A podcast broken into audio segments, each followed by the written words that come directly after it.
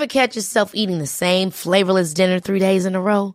Dreaming of something better? Well, HelloFresh is your guilt-free dream come true, baby. It's me, Kiki Palmer. Let's wake up those taste buds with hot, juicy pecan-crusted chicken or garlic butter shrimp scampi. Mm. Hello Fresh. Stop dreaming of all the delicious possibilities and dig in at HelloFresh.com. Let's get this dinner party started.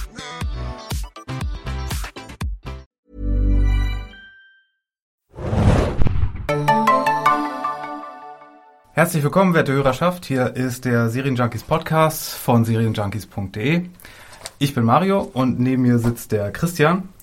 Und wir haben heute einen etwas außerregulären Podcast für euch, nämlich zu Doctor Who. Doctor Who, die Science-Fiction-Serie aus England, wird dieses Jahr 50 Jahre alt. Das wollten wir uns mal zum Anlass nehmen, äh, ein bisschen drüber zu sprechen. Am 23. November steht nämlich das äh, Jubiläumspecial The Day of the Doctor an, das in Deutschland auch in Kinos gezeigt wird. Und dazu haben wir uns ein paar Themen äh, überlegt, zu denen wir mal ein bisschen was sagen wollten. Hallo Christian. Hallo Mario. 50 Jahre Doctor Who.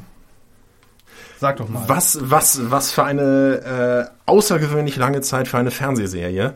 Ähm, es ist ja äh, schon gerne mal darüber spekuliert worden, ob es nicht tatsächlich sogar die abseits von Soap Operas äh, am längsten laufende Serie überhaupt ist. Ich wollte gerade sagen, ich glaube, es gab so ein paar Soaps, die das noch übertreffen und dann kommt ja auch noch der Break dazu, den es in der, ja. äh, gab es 2005, aber es ist schon eine verdammt, verdammt lange Zeit, ja. Definitiv, also sowohl was Jahre angeht, was die Episodenzahl angeht, ähm, was auch die anhaltende Popularität und wenn man sich das international anschaut, ja sogar die wachsende Popularität der Serie angeht. Also ähm, sicher hat es zum Beispiel in den USA auch schon in den in den 70er Jahren Fans von Doctor Who gegeben, aber ähm, im Grunde erst jetzt mit dem mit dem Neustart der Serie seit 2005 und ganz besonders jetzt seit den seit den Folgen mit Matt Smith ähm, findet die Serie eben halt auch äh, ich sage mal, jenseits des Atlantiks wachsenden Zuspruch und was uns oder mich jetzt auch als, als Doctor Who-Fan natürlich ganz besonders hier in Deutschland freut, dass die See halt auch hier ähm, diese wachsende Popularität erfährt. Auf jeden Fall, das ist regelrecht explodiert und äh, hat mich persönlich auch überrascht. Ich dachte, okay, Doctor Who ist so der Underdog unter den äh, Science-Fiction-Serien. Äh, und auch gerade zum Special jetzt, wie viel Resonanz wir auch auf der Seite bekommen, wenn wir Nachrichten zu Doctor Who haben, ähm, was da an Feedback eigentlich kommt, ähm, das äh, hätte man sich vor ein paar Jahren wahrscheinlich noch nicht vorstellen können. Also ich sehe das ja, ähm, weil ich jetzt regelmäßig so auf die Science-Fiction-Conventions gehe. Mhm. Ähm, also da habe ich ja dann wirklich so den direkten Vergleich. Vor drei Jahren, wenn du da mal ein oder zwei Doctor Who-Kostüme gesehen hast, auf der FedCon oder auf der RingCon, dann war das schon sehr viel.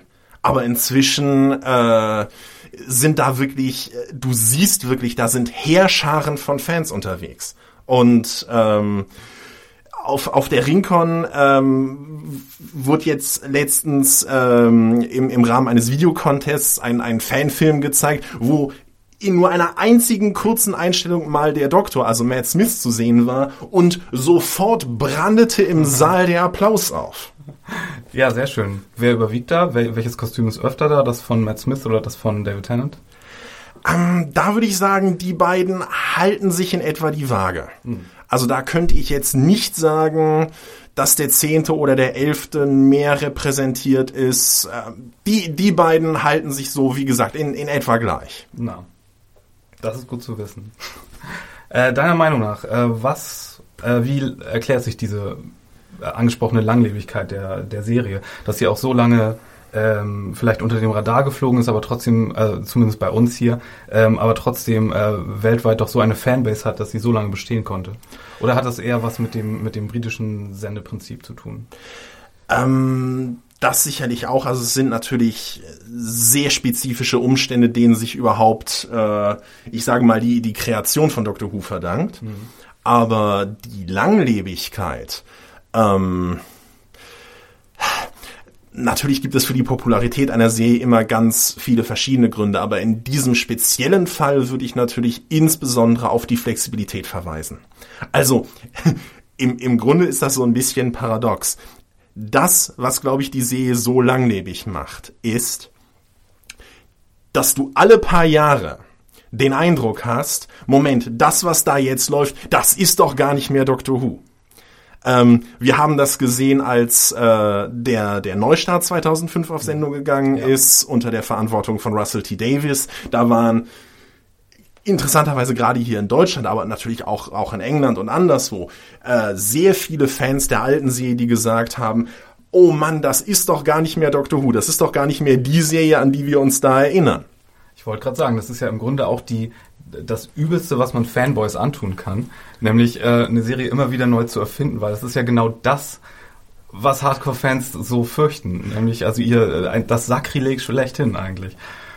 Und das ist genau das, was Doctor Who im Prinzip von Anfang an gemacht hat. Also ähm, das ist im Prinzip total lustig, dass man äh, heute natürlich durch durch das BBC-Archiv ähm, ähm, feststellen kann, dass äh, bereits beim ersten Wechsel des Doktors von William Hartnell zu Patrick Troughton mhm. hat es genau die gleichen Reaktionen gegeben und es hat sie immer und immer wieder gegeben. ja, History repeats itself. Kein Geheimnis. Und oh. ja, und das, und das, also halt gerade diese Flexibilität, dieses, also sowohl was den ständigen Wechsel des Doktors angeht, als auch was den ständigen Wechsel in der Erzählweise oder auch in den, in den Stoffen, was erzählt worden ist. Also, ne, da gab es dann irgendwie die Ära ne, äh, mit, mit John Pertwee, wo das Ganze dann mehr oder minder auf der Erde gespielt hat und dann waren es irgendwie meistens Invasionsgeschichten. Später unter ähm, Tom Baker wurden es dann eher die ähm, Horror, die Gothic-Geschichten. Also es hat sozusagen nicht nur einen Wechsel des Hauptdarstellers gegeben, sondern im Grunde hat sich der ganze Stil der Serie auch immer ein Stück weit verändert. Und ähm, also auf der einen Seite so flexibel zu sein, aber auf der anderen Seite trotzdem immer noch so viel Kontinuität zu bewahren.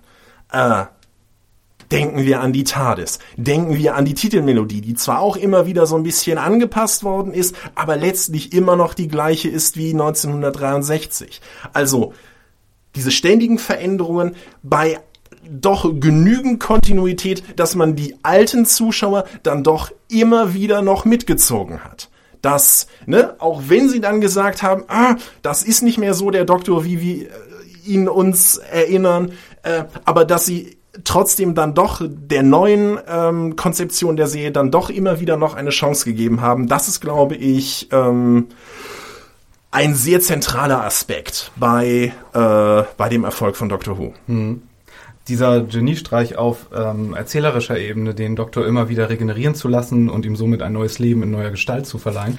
Ähm, weißt du irgendwie, ob das von Anfang an so geplant war, um die Serie so äh, am Leben zu halten oder das, Wie kam das zustande? Das war überhaupt nicht geplant. Das ging ähm, darauf zurück, dass der erste Darsteller des Doktors, William Hartnell, ähm, also der war schon von Beginn an nicht richtig gesund und der war auch nicht ganz der Jüngste mehr. Der, der, der war, der war auch nicht Special auch ersetzt werden durch einen anderen. genau. Also er war halt nicht mehr der allerjüngste. Er war äh, dann, äh, also er litt an Arteriosklerose, ähm, konnte sich äh, auch seine Drehbuchzeilen nicht mehr so gut merken und dann hat man halt irgendwann gesagt im beiderseitigen Einvernehmen, ähm, okay, wir wir wir wir brauchen einen anderen Hauptdarsteller.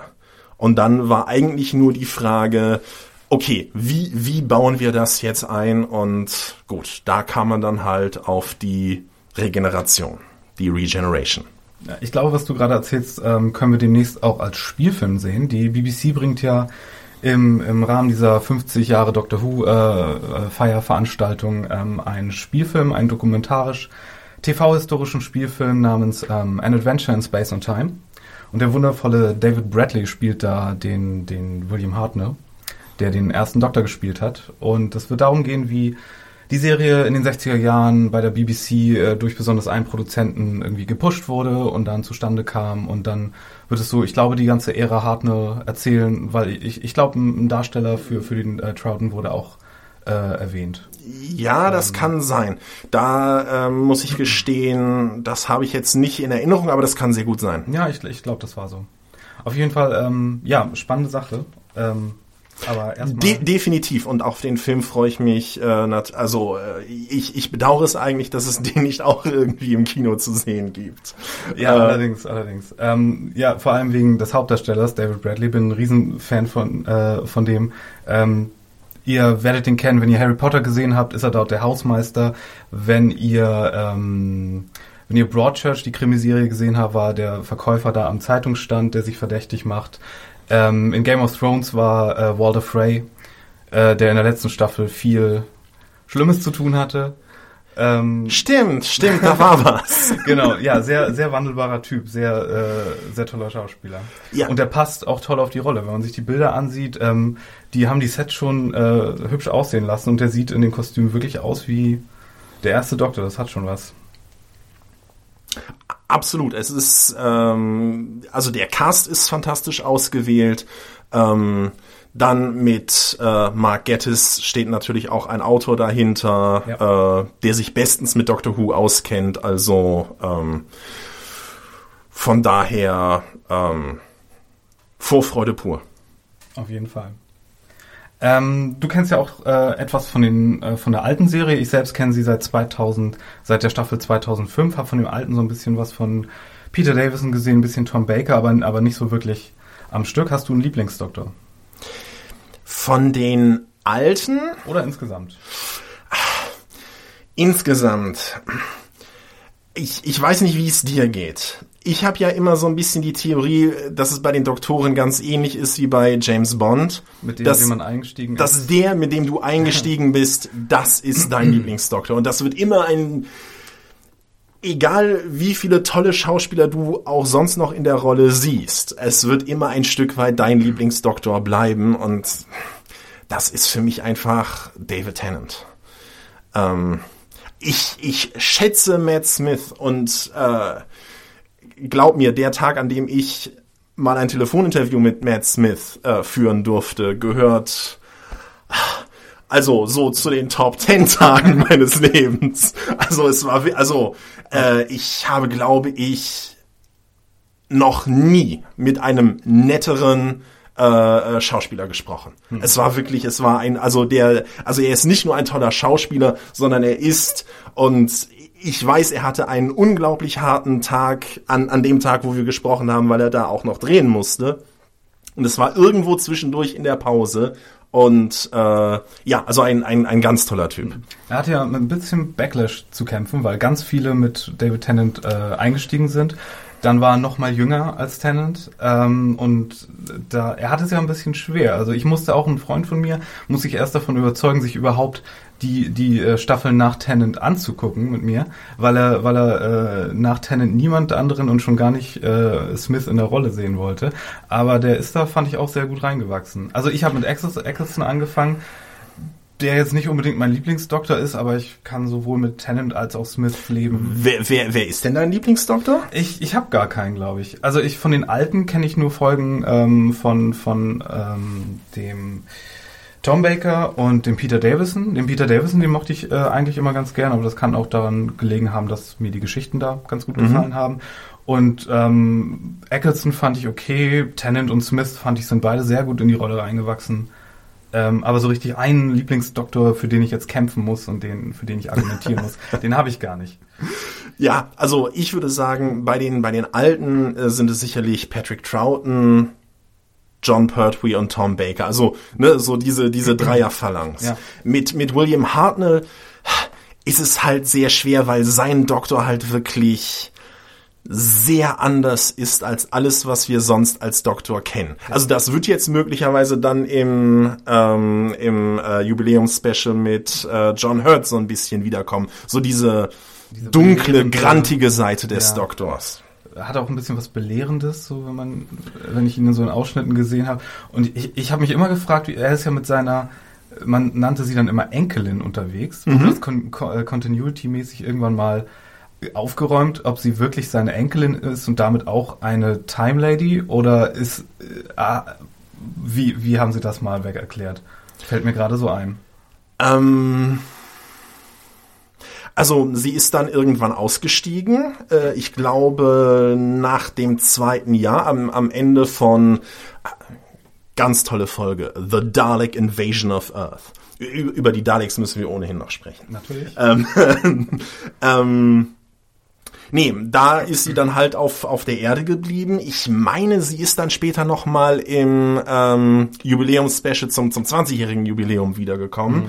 Ähm, also sie, sie ist seine Enkelin. Es ist, es ist ganz klar etabliert, dass da ein Familienverhältnis besteht und äh, es, es ist ja auch später ähm, ich meine in einer der Tennant-Folgen ähm, dann nochmal auch explizit angesprochen worden, ja, ne, dass er halt äh, Familie hatte und dass die dann bei der Vernichtung von, von Gallifrey äh, äh, gestorben ist. Ja, stimmt, jetzt wo du es sagst.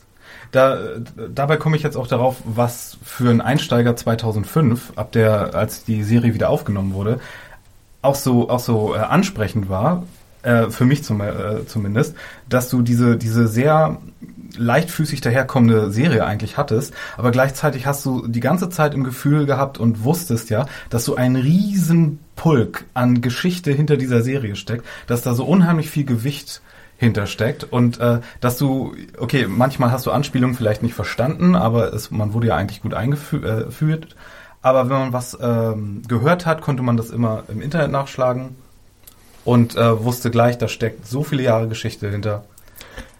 Wo ich sagen würde, Stichwort Langlebigkeit. Das ist Geniestreich Nummer zwei. Und das haben sie in der Vergangenheit, glaube ich, sehr gut hinbekommen. Und das haben jetzt äh, Russell T. Davis und Stephen Moffat sehr, sehr gut gelöst. Genau diesen Punkt, dass es letztlich immer wieder Punkte gibt, wo neue Zuschauer einsteigen können. Und ja, du, du hast irgendwo dieses Wissen, dass diese Serie schon ganz lange läuft, aber ähm, was sozusagen für die Story und für das Verständnis der Story wirklich nötig ist, das wird dir erklärt, das wird dir vermittelt, ohne dass es jetzt unbedingt für die, für die alten Zuschauer langweilig ist. Keineswegs.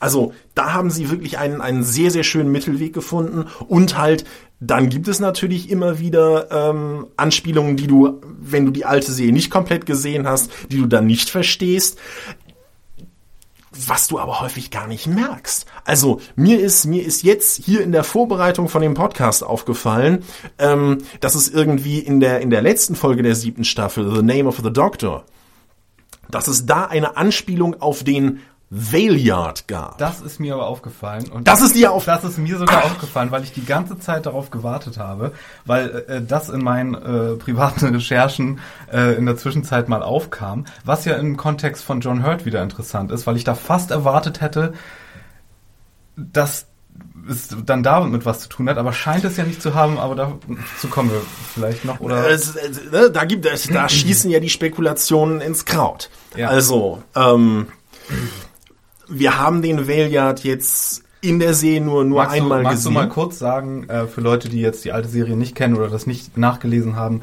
äh, was der Valeyard äh, ist oder sein soll? Ähm, wir, wir haben ihn nur einmal gesehen und zwar irgendwann in den 80ern in einer, in einer Geschichte mit Colin Baker, The Trial of a Time Lord, wo ähm, der Doktor vor Gericht gestellt wird und der Valeyard ist der Ankläger. Am Ende der Geschichte stellt sich aber heraus, dass er so eine Art Amalgam zwischen den dunklen Eigenschaften des zwölften und des dreizehnten Doktors sein soll. So wird er uns beschrieben. Seitdem haben wir ihn nicht mehr, also seit dieser Geschichte haben wir ihn nicht mehr gesehen. ähm, und ja, wie gesagt, es gibt die Spekulation, dass möglicherweise John Hurt, diese Figur sein könnte. Vielleicht ist er es aber auch nicht, man. Ich, äh, du, du bist, glaube ich, da bei den Spoilern. Ich, ich versuche mich ja immer bei den Spoilern fernzuhalten, weil äh, ich ja die Reviews äh, zu den Folgen schreibe und deswegen äh, ah, bin ich bin ich immer etwas Spoiler-avers. Aber wenn du da äh, naja, schon heißt, etwas mehr weißt, man, man kann ja im Grunde nicht sehr viel spoilern, weil sich die Produktion natürlich absolut bedeckt hält, was die ähm, was die ganze Sache The Day of the Doctor betrifft. Ähm, es, gibt, es gibt die Synopsis, die veröffentlicht wurde, mhm. die nicht sehr aufschlussreich ist, was das angeht. Aber ähm, ja, um es nochmal kurz zu sagen, am Ende der äh, letzten Folge The Name of the Doctor, Staffel 7, äh, aus der aktuellen Zählung zumindest, ähm, taucht auf einmal John Hurt auf, als eine Inkarnation des Doktors, die vorher noch nicht bekannt war und man weiß noch nicht genau, wie sie in die Zählung passt. Ähm, David, äh, Quatsch, Matt Smith wurde ja auch namentlich in der Serie immer der Elfte genannt. Das heißt, die offizielle Zählung stimmt soweit eigentlich, auch wenn Moffat mittlerweile was anderes gesagt hat. Irgendwie haben wir uns alle vertan, sagt er. ähm, aber ja, äh, er soll angeblich der sein, der den äh, quote-unquote Namen des Doktors nicht verdient hat, weil er wohl ähm, derjenige war, der den Time War, der ja immer wieder seit 2005 angesprochen wurde, ähm, beendet hat. Und zwar mit dem Ergebnis, wie wir alle wissen, äh, dass sowohl die Daleks als auch die äh, Gallifreyaner ausgelöscht wurden. Und äh, wie er jetzt in die Zählung passt oder nicht da reingehört, wie das regenerationstechnisch, zählweisentechnisch funktionieren äh, dürfte, das ist gerade alles noch so ein bisschen Teil der Spekulation. Es wurde ja nicht die Regeneration zwischen ähm, Paul McGann und Christopher Eggleston, also dem achten Doktor, der nur in diesem einen Film vorkam, und dem neunten Doktor, der 2005 die Serie eingeläutet hat, gezeigt. Da gibt es Spekulationen in die Richtung und viele andere, welche Regenerationen jetzt vielleicht gezählt haben und welche nicht. Wie gesagt, Moffat hat gerade vorletzte Woche oder so gemeint, wir hätten uns alle verzählt und keiner im Internet hätte bisher das Richtige gesagt, aber das gleiche hat er zum Cliffhanger von Sherlock gesagt und dann fragt man sich, Steven, warst du schon mal im Internet? Ich glaube, wir haben alle alle Bases hier äh, mal irgendwie so abgedeckt. Ähm, Sollte man meinen, aber. aber der Mann weiß, wie man Hype erzeugt und wie man eine Fan-Community zum, zum Spekulieren bringt. Das kann man dem wohl attestieren. Auf jeden Fall, auf jeden Fall. Ähm, ja, in Deutschland läuft das äh, Special auch im Kino, in mehreren Kinoketten. Äh, ich habe am Anfang gedacht, als äh, die BBC diese Karte veröffentlicht hat, wo für jedes Kino so eine kleine TARDIS zu sehen war, meine Fresse, ihr überschätzt die Beliebtheit von Doctor Who hier ganz schön und habe mich dann umgeschaut, äh, wie schnell diese Karten äh, weg waren. Das, äh, ja. Ich bin, ich bin an dem Tag, also Online-Erwerb war ja schon gar nicht mehr möglich, weil nur bestimmt, nur ein bestimmtes ähm, äh, Kartenkontingent überhaupt äh, für den Online-Verkauf äh, äh, quasi vorgesehen war. Ähm, ich bin an dem Tag, als äh, die Karten äh, sozusagen verfügbar wurden, dann nach Bonn gefahren um mir dort eine Karte zu holen. Und irgendwie eine Stunde nach Öffnung da des, des Kassenhäuschens wurde mir schon gesagt, irgendwie, dass 70 Karten weggegangen sind. Ja, und, und der Verkäufer meinte, er müsste sich äh, für sich und seine Freundin auch noch zwei Karten holen. An dieser Stelle nochmal Danke an die Kollegin Hanna, die sonst hier auch im Podcastraum sitzt. Äh, die hat mir geholfen, noch eine, eine letzte Karte da zu ergattern für das äh, Special. Ähm, ja, was erwartest du dir von dieser Folge? 75 Minuten wird sie lang sein, geschrieben von Stephen Moffat mal wieder. Ich versuche mir ja nicht. Natürlich sind Erwartungen da. Ich versuche jetzt für mich persönlich den Hype nicht allzu hoch kochen zu lassen, weil auf dem Hintergrund vergangener Erfahrungen so dieses Risiko der Enttäuschung dann zu groß ist. Also irgendwo habe ich kürzlich gelesen, Glück besteht darin, wenn die Realität die Erwartungen übertrifft. Deshalb versuche ich jetzt so meine Erwartungen an das Special niedrig zu halten das, was jetzt ähm, in der Synopsis herausgekommen ist, ne, auch mit diesen drei Ebenen, auf denen das offensichtlich erzählt wird. Äh, also einmal in der elisabethanischen Zeit, dann in unserer Gegenwart und schließlich irgendwo irgendeine Schlacht im Weltraum, die da erzählt wird.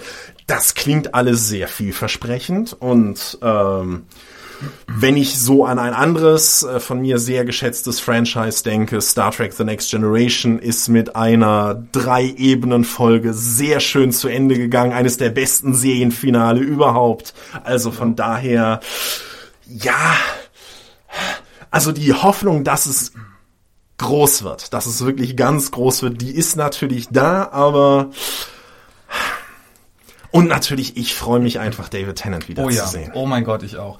Äh, ich freue mich auch sehr über John Hurt, der ist ja auch großartig. Gleichzeitig, ah, das ist meine große Angst bei diesem Special, seine Rolle in dem Ganzen, weil ich muss wirklich sagen, wenn sie, wenn sie jetzt hier diese Notbremse ziehen und sagen, ähm, sagen, ähm, dieser düstere Aspekt von dem Doktor, dass er im, Gro im Grunde hier Genocide begangen hat, zwei Völker betreffend, um so einen Krieg zu beenden, dass dieser düstere Aspekt jetzt quasi dass er sich quasi von dem reinwäscht, indem wir jetzt äh, gesagt bekommen, nein, nein, nein, das war gar nicht der Doktor, das war eine böse Version von ihm. Das finde ich so billig und das nimmt dem Charakter so viel äh, so viel an Tiefe auch und ähm, gerade wenn man äh, bedenkt, wie, wie Christopher Eccleston ähm, am Anfang seiner ersten Staffel auch damit zu kämpfen hat. Und ich finde, einer der großen Geniestreiche der ersten Staffel und eine der besten Folgen für Eccleston war die, in der er den einen Dalek, den es dann da noch gab, äh, wieder trifft und äh, man als neuer Zuschauer auch erstmal komplett überrumpelt von seinem Hass ist und Rose Tyler als Begleiterin damals das auch erst überhaupt nicht nachvollziehen konnte, wie dieser nette Typ auf einmal so äh, komplett anti werden konnte. Also wenn sie da jetzt hier diese, diesen doppelten Boden reinbringen, ah, da habe ich Angst vor. Ja, da sprichst du was an. Ähm, ich muss gestehen, so, so habe ich das noch gar nicht gesehen. Ich sag mal so. Da muss er tief nachdenken. Da muss ich, da muss ich, da muss ich tief nachdenken. Ja. Also, wenn dem jetzt tatsächlich so wäre, dass er sozusagen eine, eine frühere Inkarnation des Doktors ist und die Inkarnation, die den, den Time War beendet hat.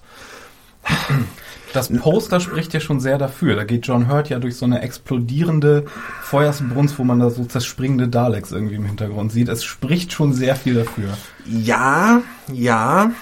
Und er meinte, glaube ich, auch, als John Hurt da kurz was sagen durfte, um, it was for the sake of sanity oder irgendwie sowas. Ich meine, irgendwo würde es ich meine, letztlich ist es mit, mit allem, was der Doktor tut, so. Also, wenn, wenn er tatsächlich eine Inkarnation des Doktors ist, also gut, ähm, Matt Smith äh, oder der, der elfte Doktor mag dann vielleicht sagen, ähm, ja, das, das, was du da getan hast, hast du aber nicht im Namen des Doktors getan, aber er sagt ja auch am Ende von uh, The Name of the Doctor, dass John Hurt er ist.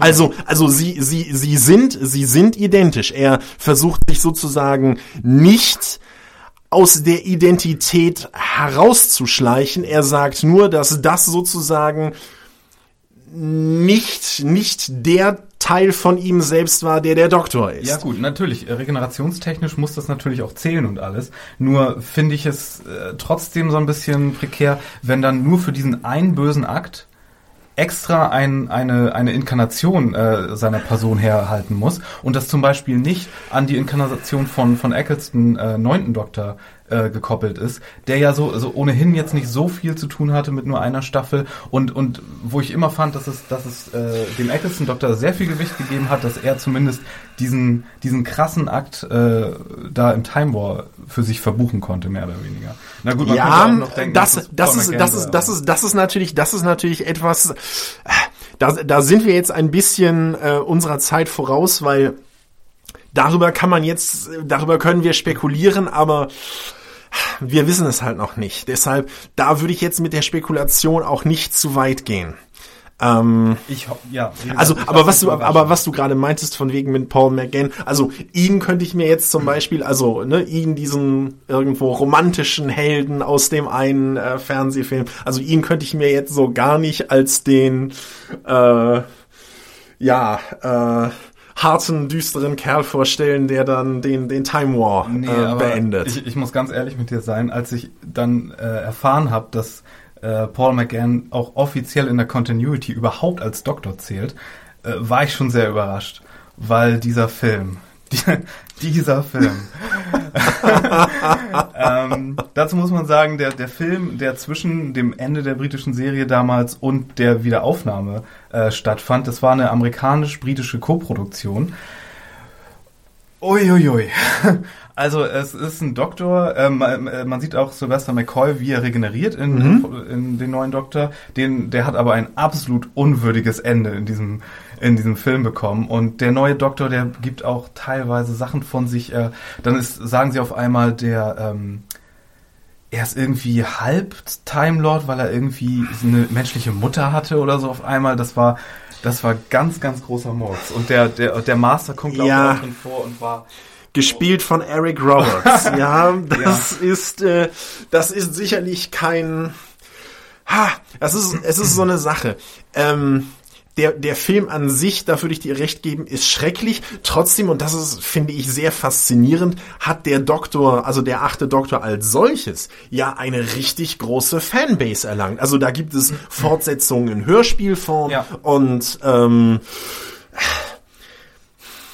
also ihn, ihn als ihn als Doktor fand ich ja auch gar nicht mal so verkehrt. Das es war ja es war halt nur die auch, die ja. die die Story, die halt vielleicht nicht so nicht so das war, was man jetzt so von Doctor Who äh, hätte sehen wollen. Und es gab ja in den, ich glaube, 70ern auch ein, schon einen amerikanischen Film, nämlich mit Paul Cushing, äh, nee, Peter Cushing, ähm, wo der Doktor... keine keine das waren britische Filme. Das waren britische Das Filme, waren zwei britische Stück. Filme, aber die zwei Stück. wurden, glaube ich, für Amerika gemacht, weil es war auf einmal so auch wieder alles auf, ähm, also er hieß in diesem Film auch tatsächlich Doctor Who.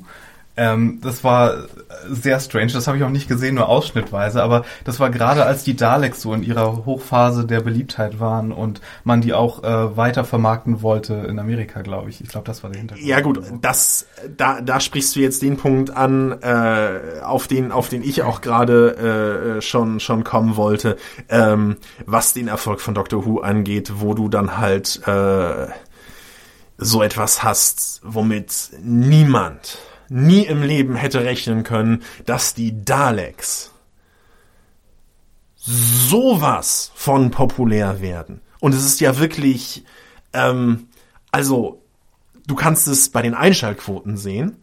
Ähm, also es war ja das zweite Serial von, von Doctor Who, das ausgestrahlt wurde. Also der zweite ähm, Vierteiler, meine ich. Das war, meine ich, ein Vierteiler. Könnte auch ein Sechsteiler gewesen sein. Da will ich mich jetzt nicht festlegen. Ähm, auf jeden Fall der, der, der zweite Mehrteiler und die Einschaltquoten sind im Verlauf so etwas von hochgegangen. Und die Daleks haben in Großbritannien so eine Popularität gefunden mit Spielzeug, mit äh, Dalek-Bettwäsche, Dalek-Gebäck. Es ist, es ist unglaublich. Es ist unglaublich. Auf äh, der, der DVD von ähm, The Dalek Invasion of Earth ist äh, irgendwie eine äh, Sonderausgabe der der britischen Kindersendung Blue Peter mit drauf, wo sozusagen eine eine Backanleitung für Kuchendaleks gegeben wird. Ja, das ist ähm, das ist für für heutige Verhältnisse einfach unvorstellbar. Ähm, also es, es sind ja eigentlich Kreaturen, die als Monster, die als Bösewichte schlechthin eingeführt worden Sie sind aber auch verdammt niedlich, wenn man nicht weiß, was für einen Charakter sie haben. Ich dachte auch zuerst, auch die sind ja putzig. Äh, ich, der ich auf Roboter auch absolut stehe. Ähm, äh, ja, nee. als, als Sache an sich sind sie sehr putzig. Aber da hast du recht, diese, diese, äh, diese extreme Vermarktung und diese extreme Liebhabelei mit diesen Figuren, das, äh, das ist eher so ein Ding, wa- was mir so aus Japan bekannt vorkommt, wo, wo Sachen, die auch so extrem düster oder ähm, sonst was sind, dann auch als Plüschtiere oder sonst was komplett überall äh, Ja. anzutreffen sind. Also das die, stimmt schon. ja. Also die Sache ist halt die, ähm, also einerseits hatten die britischen Kinder durchaus, durchaus Angst oder Re- Respekt vor den Daleks, aber andererseits haben sie die Daleks auch unglaublich gern gehabt. Oder haben sie immer noch gern. Ja, ja, deswegen, weil die so populär waren, die Folgen, heißt ja auch, ich glaube, jede Folge, die irgendwie mit Daleks zu tun hat, irgendwas, irgendwas of the Daleks oder Genau. da kann, weiß man schon immer, woran man ist. Das stimmt. Ja, andere, äh, bei anderen Sachen habe ich mich immer gefragt, bei den Sontarans zum Beispiel, habe ich mich irgendwann mal gefragt und es nie nachgeschaut, was es zuerst gab, die Klingonen oder die Sontaran. Weil die ja im Grunde die, die etwas lustigeren Klingonen bei Doctor Who sind. Ähm, und auch Ah. immer wieder vorkommen und sehr mit Kämpferehre und Das stimmt, das stimmt. So. Ich, ich würde jetzt sagen, die Klingonen waren zuerst da, aber letztlich sind das, sind das äh, parallele Entwicklungen. Also da kann man, also es ist bei Dr. Who so, und da, da waren die Macher in, in der Vergangenheit auch ganz offen, dass sie gesagt, ne, also wir, wir, wir setzen auf originelle Ideen, egal ob es unsere eigenen sind oder nicht. ja, ich glaube doch, dass es so ein bisschen so ein Hin- und Herspiel ist. Also, also auch äh, zu den Zeiten, als Doctor Who in, in äh, Amerika oder äh, sonst wo noch nicht so der große Renner war, glaube ich, dass es, ähm, dass es trotzdem unter den, unter den Kreativen, wie den Machern von Star Trek, auf jeden Fall überall Leute gab, die wussten ähm, von Doctor Who und Fans waren. Ich glaube auch, ähm, letztens hat mir jemand erzählt, dass Luke Skywalker in Star Wars auch irgendwie irgendwie sagt, Chewie, gib mir mal den irgendwas Screwdriver. Es, es war nicht Sonic Screwdriver, aber es war irgendwie sowas mhm. Sonic Wrench oder irgendwas Screwdriver, ja, so, was, ja. was äh, wohl eindeutig auch als Referenz zu verstehen war. Kann, kann und, gut sein, äh, kann gut sein. So, und, und deswegen, ich glaube, Dr. Who, äh, ich habe mir, ich habe gestern ein bisschen drüber nachgedacht und äh, da ist mir so die Parallele eingefallen zwischen, zwischen Disney und Studio Ghibli, dem japanischen Animationsstudio, was ja auch erst seit kurzem hier populär ist und jetzt jeder kennt, aber damals ähm, bei den Disney-Machern zum Beispiel auch absolut oder bei allen Animationsleuten ähm, schon im Kopf war und selbst bei Star Trek wurde eine, eine Rasse nach einer Figur von denen benannt und so. Ähm, so ein bisschen unter dem Radar, aber unter den Kreativen dieses Genres auf, auf der großen Bühne von hier Amerika, wo das sonst der Kram herkommt, ähm, durchaus in den Köpfen schon gewesen. Definitiv, definitiv. Also, ähm, wie gesagt, in, in beide Richtungen. Also Russell T. Davis ist äh, großer bekennender Star Trek-Fan. Hm. Ähm, und, und umgekehrt sieht man auch in Star Trek durchaus, also ähm, ja, doch eindeutig auch, auch Referenzen zu, zu Doctor Who. Und es ist, glaube ich, auch kein Zufall, dass ausgerechnet diese beiden großen Franchises ja jetzt zumindest in Comicform neulich ein, ein Crossover oh. erlebt haben. Ja, das, äh, das, okay, das muss einen aber nicht wundern. Es gibt auch ein Crossover zwischen X-Men und Star Trek, also äh, in Comicform. Das Okay, ähm. okay. Äh, äh, normalerweise bin ich überhaupt kein Comicleser, deswegen äh, bin ich da. Also hat es mich jetzt einfach nur so als Doctor Who und Star Trek Fan gefreut, äh, das jetzt zusammenzusehen. Ja, aber ansonsten sind das ja auch zwei Sachen, die niemals wirklich miteinander konkurrieren mussten. Also das ist nicht so wie bei keine Ahnung ähm, Babylon 5 und DS9, dass man sich da entscheiden musste für irgendeine Fanseite, sondern, sondern dass Doctor Who immer in dieser, in dieser Blase war, die für, für sich für was eigenes stand, weil es ja, okay, zum einen nicht Hard Science Fiction ist. Bei Doctor Who könntest du ja im Grunde alles durch Magie ersetzen und es wird genauso viel ähm, Sinn manchmal machen, weil sie, sie sich auch ständig neue Regeln ausdenken können. Es ist ja nicht so, dass sie sagen, oh, jetzt haben wir hier den, den Heisenberg-Kompensator und der funktioniert so und so und das müssen wir jetzt immer wieder Leuten erklären, sondern es ist ja, er kann sagen, oh, hier ist jetzt so eine Nichts-Bubble im Space und, und die macht jetzt das und das, weil ich es sage. Und da haben die Drehbuchautoren ja sehr viel äh, mehr Freiheit und das, das stimmt und das ist, glaube ich, äh, ja, da haben die Doctor Who-Macher sehr weise gehandelt, dass sie sich nie auf irgendwelche äh, Technical Manuals haben irgendwie festlegen lassen, wie jetzt irgendwelche Antriebe oder wie oder was funktioniert, sondern wo der Doktor dann einfach sagen kann, ne, ja, äh, es funktioniert einfach. Genau. Ähm, Chameleon Circuit und so. Chameleon Circuit oder oder äh, apropos hier gegenseitige Befruchtungen, äh, was ich ja sehr schön fand. Äh, möglicherweise gibt es auch noch äh, andernorts einen Warp-Antrieb, aber ich äh, kann mich sicher erinnern, dass äh, zumindest in den Tenant-Jahren auch definitiv ein oder zweimal äh, von von Warp-Antrieb in Doctor Who die Rede war, mhm. wo ich auch natürlich, wo mir als äh, auch Star Trek-Fan dann natürlich ganz groß die Lauscher aufgingen, wie, was, Warp-Antrieb, anderes Franchise.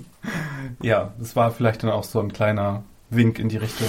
Und, ähm, De definitiv, ja. definitiv. Sollen wir mal kurz, ähm, wo wir eben bei den Doktoren waren, über die Zukunft reden, nämlich das, was nach dem Jubiläums-Special zum Christmas-Special ansteht, nämlich der, der große Übergang zum nächsten Doktor. Denn dann wird äh, Matt Smith ähm, die Fackel abgeben und äh, den, äh, wie sagt man, Den Löffel. Den Löffel. Ich wusste jetzt nicht, ob du wirklich dahin willst, Ja, den Löffel abgeben. Aber, aber okay. es, es, es macht ja nichts. Es gibt ja Regeneration. Eine hat er ja noch übrig. Er, er, er, legt, er legt, er legt äh, den Sonic Screwdriver er, ab. er legt sein Amt nieder. Ähm, und dann kommt, äh, wie jetzt vor einigen Wochen schon rauskam, Peter Capaldi, äh, den nächsten Doktor hin. Was, was halten wir denn davon? Es ist der sehr seltene Fall. Also es ist, glaube ich, zum, zum ersten Mal überhaupt, dass ich hatte für eine Rolle einen Favoriten und der ist es dann auch geworden. Glückwunsch. Also, ähm, das, also als bekannt wurde, dass Matt Smith aufhört, war irgendwie Peter Capaldi der erste Name, der mir in den Sinn kam und äh, ja, da, da kann, da kann ich jetzt stolz von mir behaupten, einmal genauso gedacht zu haben wie Stephen Moffat. Ja, nein, weil es, es, es ist einfach die logische Wahl. Also, du, du kannst nicht noch jünger gehen als Matt Smith. Das ist, das ist nicht möglich. Also, du musst älter werden. Ja, die Befürchtung hätte gewesen sein können, dass sie eine von diesen britischen Boybands da irgendeinen rausnehmen. Ja. Aber dann wären, glaube ich, die Fans endgültig auf die äh, Barrikaden gegangen. Aber ja, die, die äh, zwanghaft war. Ich mag Peter Capaldi absolut. Äh, ich ich finde es auch eine sehr relativ mutige Sache, dass sie so einen genommen haben, der für so eine scheußliche Rolle wie in The Thick of It äh, er spielt, so einen genommen haben, der jetzt quasi sich so ein ganz neues Image mit dem Doktor aufbauen muss. Allerdings ist, muss ich das gleichzeitig mit einem Wermutstropfen sagen, denn auf der anderen Seite ist es schon wieder ein weißer Mann geworden.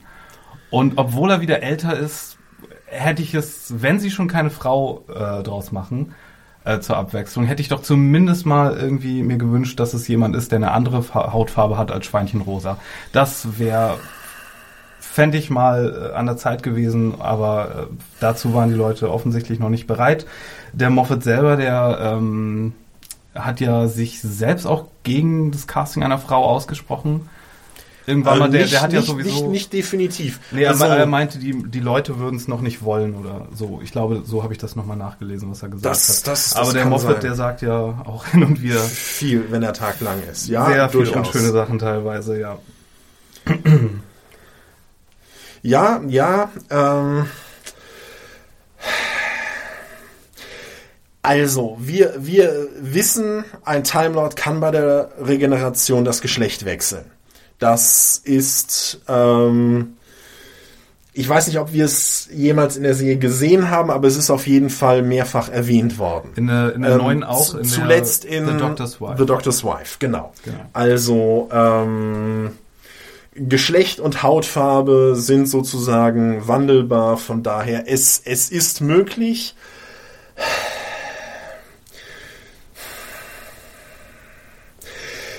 Es geht ja gar nicht, es geht ja, ja. gar nicht darum, ob, ob, ob man es, äh, ob es logischen Sinn machen würde von dem, was wir bisher über, über die Mechaniken und, und so von der Serie kennen. Das könnte man sich zurechtschreiben, wie man will. Das haben wir ja gerade gesagt. Das ist das, was Dr. Who besonders gut macht. Da, das kann man sich irgendwie rechtfertigen. Ich glaube, diese Entscheidung, die muss erst auf einer auf einer, auf einer Metaebene drüber getroffen werden, dass man es will und dann kann man es passend machen. Beziehungsweise es müsste ja nicht mal passend gemacht haben, weil, okay, die Regel, dass er eine Frau werden könnte, äh, war schon da. Äh, dass, es, dass es einfach technisch möglich wäre von, von Time Lord Regenerationsgesetzen äh, her. Ähm, aber okay, wenn, wenn manche denken dann vielleicht, okay, aber er ident- identifiziert sich so als Mann, das wäre dann für den Charakter des Doktors, vielleicht für einen anderen, okay, aber vielleicht für den Doktor nicht. Aber wie gesagt, ähm, ich, ich glaube nicht, dass er, dass er an einer äh, Ethnizität irgendwie hängt äh, als Time Lord. Und da hätte man auch jemand anderen casten können. Also ich, ich hätte es nett Ja, gefunden und viele andere ja. sicher auch. Und, äh, Ja, äh, ich, ähm, Aber ich glaube ich bin, auch nicht, ich bin, dass es ich bin, nicht ich, mal bin, ich, Moffat ich, passiert. ich wäre, ich wäre da auf gar keinen Fall ähm, dagegen gewesen. Ähm, die, die, die große Frage ist dann natürlich, wenn du dann so eine Veränderung vornimmst, wie du das erzählst. Und da, da musst du dann, glaube ich, da musst du, da musst du dann auch wirklich eine Vision dafür haben, wie du, wie du da, wie du damit sozusagen weiter vorgehst. Egal, ob du es dann sozusagen thematisierst oder ob du es nicht thematisierst, ob du dann beispielsweise ne, colorblind äh, vorgehst. Also e e egal für was du dich entscheidest, du musst aber irgendwie du musst da eine erzählerische Haltung entwickeln und wenn das sozusagen nicht die Richtung Hey, it's Ryan Reynolds, and I'm here with Keith, co star of my upcoming film, If, only in theaters, May 17th. Do you want to tell people the big news? All right, I'll do. Sign up now and you'll get unlimited for $15 a month in six months of Paramount Plus Essential Plan on us. Mintmobile.com slash switch. Upfront payment of $45 equivalent to $15 per month. Unlimited over 40 gigabytes per month. Face lower speeds. Videos at 480p. Active Mint customers by 531.24 get six months of Paramount Plus Essential Plan. Auto renews after six months. Offer ends May 31st, 2024. Separate Paramount Plus registration required. Terms and conditions apply if rated PG.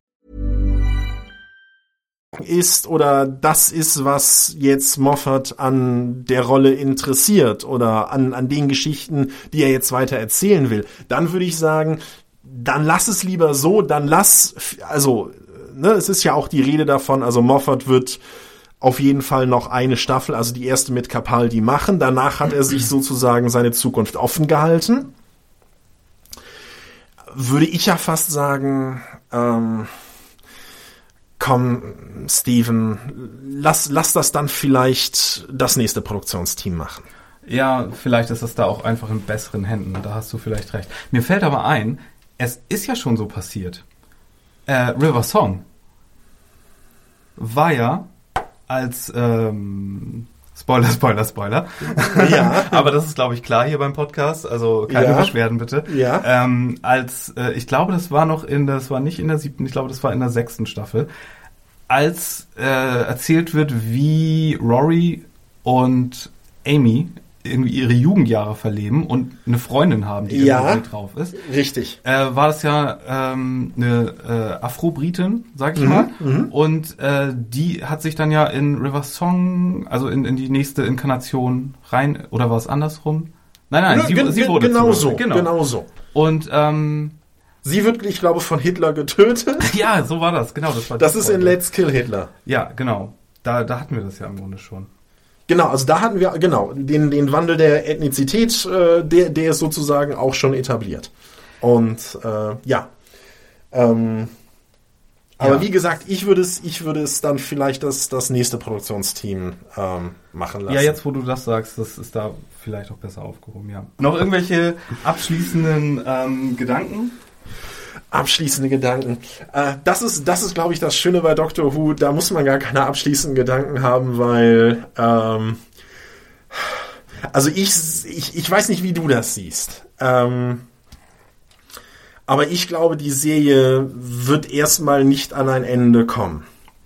Ähm, also man, man sieht zwar, dass die, dass die Einschaltquoten in Großbritannien in letzter Zeit etwas runtergegangen sind, aber im gleichen Maße sind die Nutzungszahlen, ne, was digitale Distribution angeht, also im Internet, äh, massiv angestiegen. Also das Publikum für Doctor Who ist da. Und ähm, ich würde sagen, wenn, wenn die BBC weiter so verfährt, wie sie ja jetzt verfährt, dass sie auch immer zwischendurch diese längeren Pausen lässt, wo du als Fan dann ja, also einerseits ist das für die Fans ganz, ganz furchtbar, wenn es heißt irgendwie ein Jahr oder anderthalb Jahre warten, aber auf der anderen Seite, es, es sorgt sozusagen dafür, dass du, dass du wirklich hinfieberst auf die nächste Staffel, dass es eben nicht so ist, noch mehr Doctor Who, ach, will ich gar nicht mehr sehen. Das, das gibt es irgendwie bei dieser Serie nicht. Zumindest, ich, ich weiß nicht, wie dies, äh, wie dir es geht.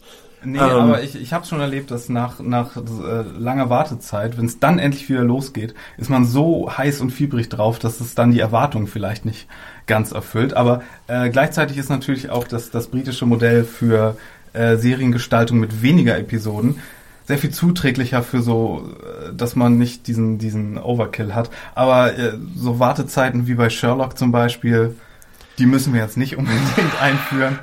Ja, Ähm, gut. Und weil da, gerade dann, wenn es mit so einer Art Cliffhanger versehen ist oder wenn wie bei Doctor Who so gewisse Sachen gerade in der Moffat-Ära nicht aufgeklärt sind, wenn da die Spekulationen so ins Detail gehen und so tief aus der Kiste irgendwelche Details in irgendeiner Episode äh, herangezogen wird und die Er- Erklärung, die dann kommt, am Ende natürlich viel einfacher ist als das, was man sich in der langen, langen Zeit zusammenspekuliert hat, dann, dann ist das immer irgendwie auch mit Enttäuschung verbunden.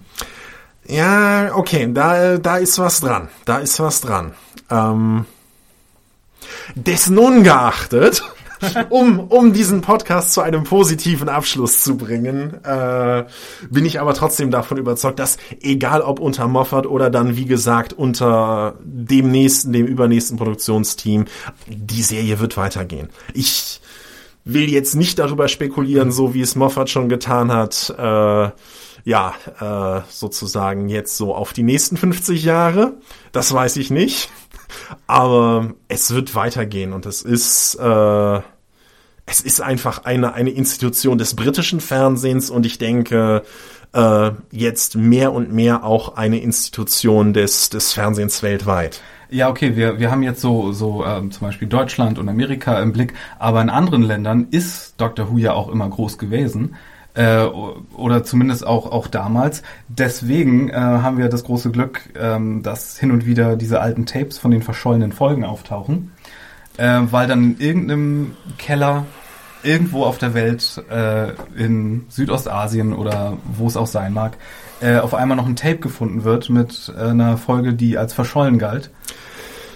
Da bin ich ja so neidisch. Auf was? Na, auf den äh, Sendermenschen in, ich weiß nicht mehr welches afrikanische Land es war, wo sie die Tapes jetzt gefunden haben. Weil äh, es ist noch gar nicht so lange her, da haben wir das auch in Deutschland versucht. Ähm, da, ähm, ich hatte ja mal hier für Seen-Junkies einen Artikel über Doctor Who in Deutschland geschrieben und hatte im Zuge meiner Recherchen herausgefunden, dass ähm, das ZDF im Jahre 67, 68 ähm, mal tatsächlich Doctor Who zur Prüfung vorliegen hatte, also ob sie die Serie nach Deutschland holen wollen. Ach so. Und ähm, das, da, das Doctor Who Serial, das sie damals gesichtet hatten, ist The Ice Warriors gewesen. Einer der Verschollenen. Eine, eines der Serials, wo die meisten Folgen verschollen sind. Ähm, daraufhin hatten, äh, war ich dann hier von einem Doctor Who Fanclub in Deutschland angeschrieben worden, ob ich nicht irgendwie ne, den Kontakt zum ZDF herstellen könnte und ob die nicht prüfen könnten, ob nicht möglicherweise beim ZDF hier in Mainz im Archiv diese Folgen möglicherweise noch liegen. Nur das habe ich dann natürlich auch gemacht und ah, in Gedanken habe ich schon äh, so die Schlagzeile gesehen, Serienjunkies.de hilft bei Wiederentdeckung verschollener Doctor Who Folgen. Das wäre äh, wahrscheinlich noch über dem Matt Smith-Telefonat gelandet. Das wäre, ja, definitiv, definitiv. Aber leider, leider war in Mainz im Archiv, äh, ist da nichts mehr gewesen. Ja. Haben sie die Folgen nicht aufgehoben. ZDF! Ja, diese, diese ganze Angelegenheit um diese verschollenen äh, oder, oder ver verloren geglaubten Folgen ist ja, ist ja ein ganz spannender Krimi für sich selbst auch noch. Also wenn man sich da die Geschichte betrachtet, wie viele Folgen da mal verschollen waren, wo die überall aufgetaucht sind, äh, mit was für Mitteln teilweise die Fans äh, Folgen, wo nur die Audiospur noch äh, existiert, äh, rekonstruieren. Also das, da sind ja Leute ganz hinterher. Und hat ja auch gar nicht lang gedauert, äh, nachdem die letzten Folgen jetzt gefunden wurde, dass die von der BBC äh, remastert wurden und gleich auf iTunes gepackt wurden. Also Weil das ist natürlich für die BBC ähm, natürlich auch ein, ich sage mal, gutes Geschäft. Also wenn man sich die Geschäftszahlen von BBC Worldwide anguckt, ähm, also neben Top Gear ist Doctor Who deren äh, äh, primäre Erfolgsmarke weltweit. Und zwar sowohl was, ich sage mal, den Lizenzverkauf äh, an, an ausländische Fernsehstationen angeht, als auch natürlich, was jetzt das ganze DVD- und, und iTunes-Geschäft betrifft. Also, äh, und da spielen natürlich auch diese, diese alten Folgen eine, eine große Rolle.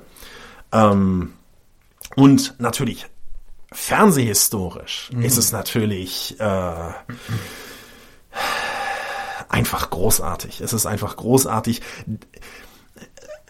wo ich jetzt als als auch so Fernsehhistoriker, der ich ja ein bisschen bin, äh, wo ich eigentlich traurig bin, dass es das nicht auch andernorts und bei anderen Serien und äh, ne, gibt, dass da jetzt, also weil das ist ja wirklich das das Tolle bei bei Doctor Who, was du auch äh, gerade erwähnt hast, dass da eben so viele Leute quasi auf Recherche sind und danach suchen und äh, dass da wirklich Zeit und Ressourcen dann auch in die, in die Restauration der Folgen investiert wird. Das ist, Vielleicht- das ist ganz toll. Vielleicht können wir noch mal kurz erklären, warum diese Folgen verschollen sind. Ähm, Doctor Who in den 60ern wurde noch zu einer Zeit produziert, als noch nicht an eine Wiederverwertung in Form von Home-Video gedacht wurde, als äh, vielleicht mal eine Wiederholung kam, aber im Grunde wurden die Woche für Woche oder äh, Serials für Serial produziert und danach, weil die Tapes auch besonders teuer waren oder das Material, auf denen die gespeichert war, teuer war oder auch teilweise sich nicht zur längeren Lagerung hat ähm, äh, äh, geeignet hat, ähm, sind die teilweise entweder überspielt worden für neue Folgen, gelöscht worden, äh, um das Material frei zu machen, ähm, oder einfach weil sie nicht die die ähm, Lagerkapazitäten auch hatten beim Sender.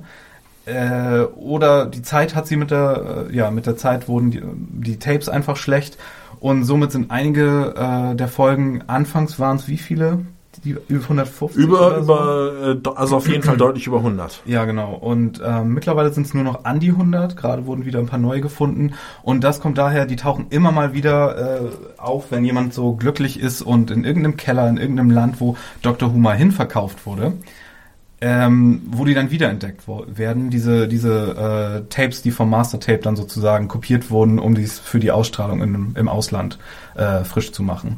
Und äh, die, die Suche nach diesen Tapes, das ist also jedes Mal so, eine kleine, so eine kleine Geral-Quest.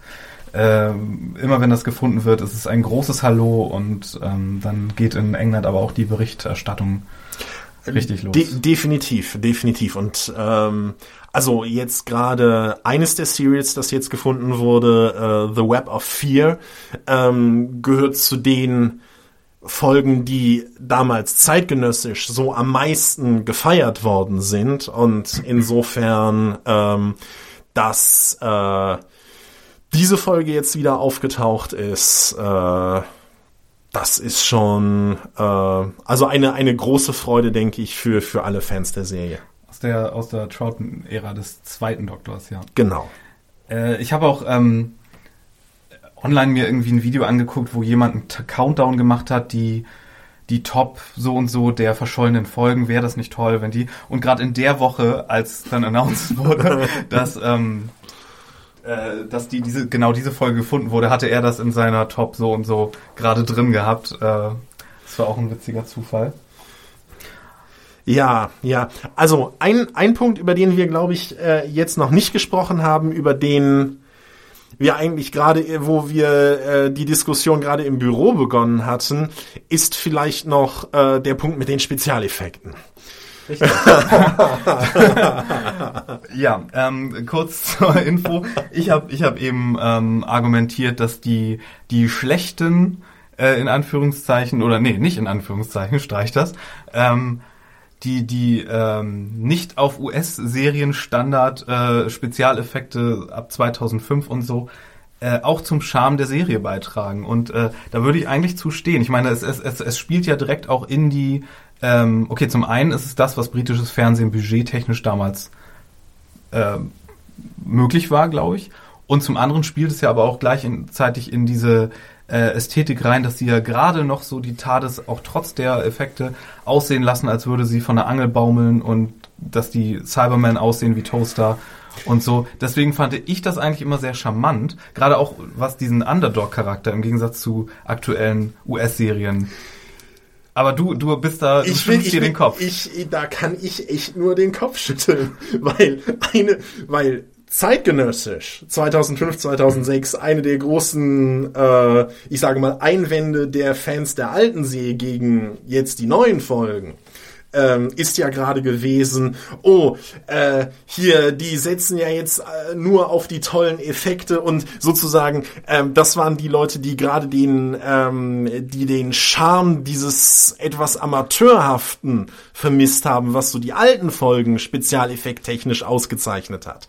Den, also das war schon ein Einwand gegen den 96er Fernsehfilm und auch dann gegen die neuen Folgen jetzt ab 2005, dass äh, ne, da jetzt ja nur so auf die perfekten Spezialeffekte gesetzt wird. Also finde ich jetzt sehr spannend, Also- wie, wie, wie verkehrt da die Wahrnehmungen sind. Was jetzt meine eigene Wahrnehmung angeht, da würde ich sagen, ähm, ja, die Spezialeffekte während der jetzt ersten 2005er Staffel waren sicherlich nicht die besten, nicht die überzeugendsten. Das würden die Macher oder haben die Macher zum Teil auch äh, in, inzwischen so eingeräumt. Ich würde aber sagen, dass die Effekte mit jeder Staffel Schritt um Schritt besser geworden sind. Natürlich. Und das und das äh, sich und dass sich Doctor Who, wenn du dir die äh, Spezialeffekte, sagen wir mal ähm, Ende vierter Staffel Stolen Earth anguckst, da muss ich Doctor Who aber nicht in keinster Weise vor irgendwelchen US-Serien verstecken. Ja, ich, mir, ich wünschte, mir würde jetzt ein Beispiel einfallen, aber äh, ich glaube, äh, also zum Beispiel, we- wenn ich jetzt an diese kleinen Fetttierchen denke, in dieser einen Folge aus Ja. der Talent-Ära, ähm, äh, sowas äh, meine ich, das war ja schon sehr, gewagt, sehr gewagt. Ja, gut, aber, aber, das, aber, das, die, aber die waren ja wirklich, ich sage mal, auch auf den komischen Effekt hingestaltet. Ja, aber die Also anderen das muss Sachen- man, das muss man jetzt, das muss man jetzt, glaube ich, fairerweise ähm, dazu erwähnen. Ja gut, aber sonst die großen Effekte. Okay, ab, ab der fünften Staffel, wo sie dann äh, angefangen haben, das auch für die Blu-rays auf HD frisch zu machen, äh, da sieht das natürlich total anders aus. Also äh, ab Matt Smiths Ära sind die Spe Spezialeffekte natürlich total durch die Decke. Und, Und, ähm, und ich sag, und ich sag dir, und ich sag dir, einer, der in ein oder zwei Jahren mit den Matt Smith Folgen anfängt, die zu schauen, wird sagen, mein Gott, was für grottige Spezialeffekte, weil das ist, ähm, also Spezialeffekte und die Qualität von Spezialeffekten sind in, in der Wahrnehmung der Zuschauer so ziemlich das Vergänglichste überhaupt. Gut, Und da, also Effekte, die, ähm, also ich, ich als alter Trekkie äh, würde, würde das jetzt so sagen, also mir kamen die Spezialeffekte von TNG Ende der 80er, Anfang der 90er, Anfang der 90er, als ich die Folgen gesehen habe, kamen die mir äh, Weltklasse vor. Mein Gott, was für tolle Spezialeffekte. Dann natürlich mit ein paar Jahren Abstand sieht es, wo man dann vielleicht auch äh, ne, andere Referenzen hinzuzieht, ne, wenn man das dann auf dem, auf dem Hintergrund aktueller Kinofilme vielleicht sieht, dann sehen die Effekte auf einmal grottig aus. Es ist nicht, es ist nicht das, äh, das Was, sondern das Wie hier, glaube ich, an der Stelle, äh, wo wir gerade nicht so auf einen Nenner kommen. Denn Mhm. auch wenn die Spezialeffekte vielleicht ähnlich schlecht gewesen wären in, äh, in, in, in anderen Serien oder so, hatte, ich finde, gerade so die Russell T. Davis, äh, Tennant und Eccleston-Ära so die Angewohnheit, auch diese, diese Effekte, die sie dann gemacht haben, so komplett ausgeleuchtet, sag ich mal in Anführungszeichen, so hinzustellen in die Szene, komplett ohne Scham. Ähm, wobei eine, eine andere Produktion sich da, glaube ich, äh, zu, mehr zurückgenommen hätte und vielleicht versucht hätte, wenn man was nicht zeigen kann, so, so gut mit Effekten, irgendwas, was einen Effekt aber verlangt, dann versucht man das irgendwie so ein bisschen zu kaschieren. Aber bei Doctor Who, in, in der Ära hatte ich immer das Gefühl, dass sie, äh, bam, hier ist der Effekt und hier ist das äh, 30 Meter äh, CG-Monster, okay, was es vermutlich nicht gab in der Form. Aber ähm, da habe ich das Gefühl, da, da haben sie das sollte in diese Ästhetik des, des ähm, a bit Slapdash äh, mit, mit reinspielen. Aber okay, Doctor Who hat wahrscheinlich auch versucht, ich meine, früher hat man natürlich auch nicht versucht, äh, das Ganze so retro in Anführungszeichen aussehen zu lassen. Man hat natürlich immer versucht, Doctor Who auch auf dem Stand, der möglich war, zu zeigen. Aber, aber ähm, in, in, in dem Moment, wo man versucht hat, auch noch die Leute wieder reinzubekommen, Sonst hätte man ja auch das, sonst hätte man ja auch auf äh, das, das Design der Cybermen zum Beispiel wieder ändern können. Das war ja auch nicht immer gleich, auch früher nicht. Das, das stimmt. Aus denen hätte man stimmt. dann ja Mitte der 2000er auch irgendwelche slick aussehenden, coolen Roboter machen müssen, die man heute als gruselig empfinden würde. Ähm, und Ja, gut, also da, ne, da ist halt ne, so dieses, da hat man den Mittelweg gesucht zwischen, ähm, dass sie schon noch eine, eine erkennbare Ähnlichkeit mit den äh, Cybermen aufweisen, wie wir sie kennen, aber doch irgendwie einen, einen modernisierten, kantigeren Look haben, so dass sie eben, äh, ich sage mal, äh, ja, jetzt vielleicht nicht für uns abgebrühte erwachsene Zuschauer, aber doch, ne, und das darf man ja bei Doctor Who nicht vergessen und unterschätzen. Es ist eine Serie, die auch und gerade für Kinder Ja, gemacht absolut. wird. Ähm, und ich würde jetzt sagen, ich ähm, ähm, habe vor ein paar Tagen noch mal ähm, Doomsday geschaut, also das das Finale der zweiten Staffel. Ähm, mit der mit der Invasion der ne, wo die Cybermen äh, durch diesen Spalt kommen ja, ja, und Äh, und dann äh, gerade gerade am Ende des ersten Teils, wo ähm, du du siehst diese Familie ne, be be beispielhaft am Ende, ne, ein Cyberman drückt irgendwie die Eingangstür auf, das eine Kind rennt schreiend nach oben und auf einmal Stampf, Stampf, Stampf, hast du da oben am, am oberen Ende der Treppe nochmal einen Cyberman. Ich, also ich habe mir gedacht, wenn, wenn ich da ein äh, Kind gewesen wäre und das als Kind gesehen hätte, ich, ich hätte mich da total erschrocken. Ja, ich glaube auch. Ich glaube, das war auch der Moment, in dem äh, die Cybermen so als die Borg in Doctor Who etabliert, also zementiert wurden, glaube ich. Ne? Hatten die denn nicht ähnliche Assimilationstechniken da? Ja, ja, ja. Äh, wo, wobei das war letztlich schon immer ihr Ziel. Ach so? Das ist schon immer Okay. ihr Ziel gewesen. Ähm, also schon way back in Tomb of the Cyberman, äh, da, also sie, sie nennen es nicht assimilieren, Ja, ja. aber äh, sozusagen äh, Menschen in äh, einen der ihrigen dann zu verwandeln, das, das ist schon immer irgendwo Ah. ne, das, das Upgraden. Okay, ja, Ähm, ich, ich wusste nicht. Ich dachte, das wäre hier der spezielle Twist bei Doomsday gewesen, dass es Menschen sind, die in Roboter verwandelt werden. Nee, das, so das, das ist sozusagen schon immer ein Zug äh, Ah. der Cyberman gewesen. Alles klar. Mir fällt gerade ein, als ich damals den Trailer für die siebte Staffel sah, glaube ich, gab es da ähm, gab es da Ausschnitte aus der zweiten Folge Dinosaurs on a Spaceship. Und da waren ganz viele Fans. Da kommen ja diese beiden Roboter, äh, die von den beiden Comedians äh, hier gesprochen werden. Ähm, äh, Webb und Mitchell waren es, glaube ich. Waren die das?